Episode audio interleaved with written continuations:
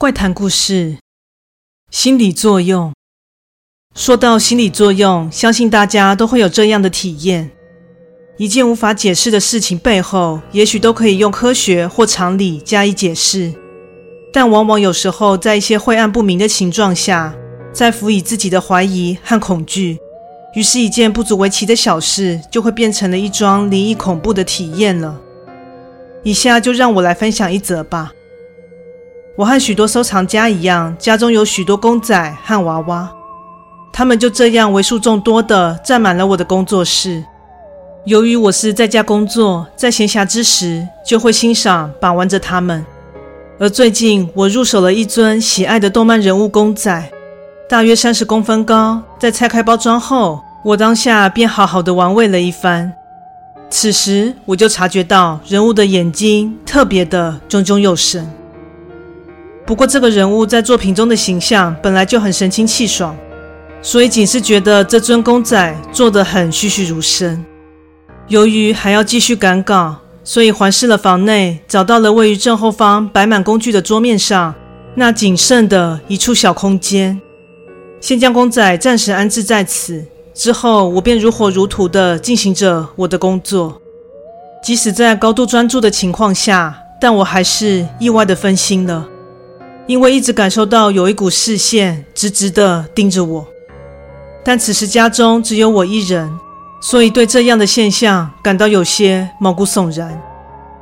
于是起身检视了一下屋内，想当然尔没有发现任何异常。之后我就毫无悬念地继续工作。时间总是过得特别快，当我终于得以喘口气，眼睛飘向电脑荧幕的显示时间，发现已经晚上十一点了。天哪，已经这么晚啦！自言自语的同时，我便伸了个懒腰，才想说不久前刚吃完午餐，结果转眼间就已经深夜了。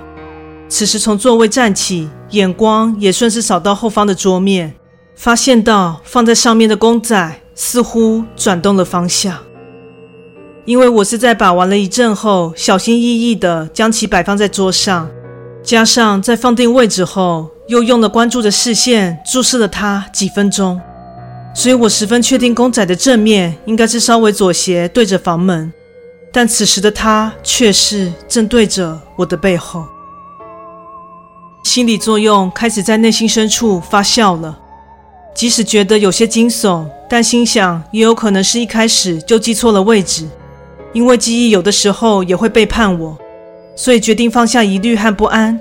毕竟工作截稿日近在眼前，得赶紧完成才是当务之急。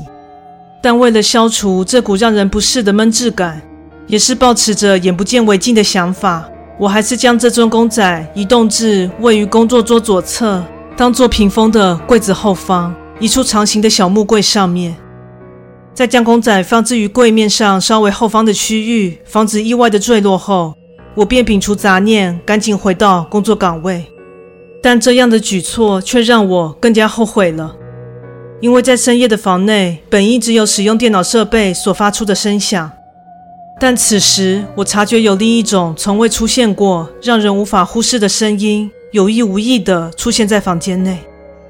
竖起耳朵仔细地倾听，我察觉到那像是某物体在光滑的平台上移动时所发出的顿音和拖拉声。更让我恐惧的是，那像是在木质物品上移动的声音。当下毫无疑问的，我马上联想到那被我移动至视线外那木桌上的公仔。视线朝那处看去，声响也随之越发清晰。这次本也想说服自己，应该又是太过于敏感，但心中蔓延扩散开来的恐惧感，让我已经无法再用心理作用来说服我自己了。于是我当下做了一个决定。就是结束今天的工作，赶快就寝吧。还好我工作的房间和卧室是分开的，所以我索性关闭电脑设备，将工作房门关上，赶紧躲回卧室睡觉了。第二天一大早，男友买了早餐回来，我便将这诡异的事情告诉他。于是他打开了工作间的房门，走到我摆放公仔的那处查看。我说：“你原本是摆在哪个位置啊？”他问：“因为小心起见，我摆在柜子上稍微深一点的地方哦。即使有男友打头阵，我还是在房门口却步了。但是他现在在地上，哎，他说道。故事说完喽，感谢你的收听，诚挚欢迎订阅我的频道。若身边有喜欢悬疑惊悚故事的朋友，也欢迎将本频道推荐给他们哦。另外，本人在 YouTube 上有频道，在 Facebook 上有粉丝专业，现在 IG 也有账号，欢迎在这三个地方帮我订阅及追踪哦。那我们下次再见。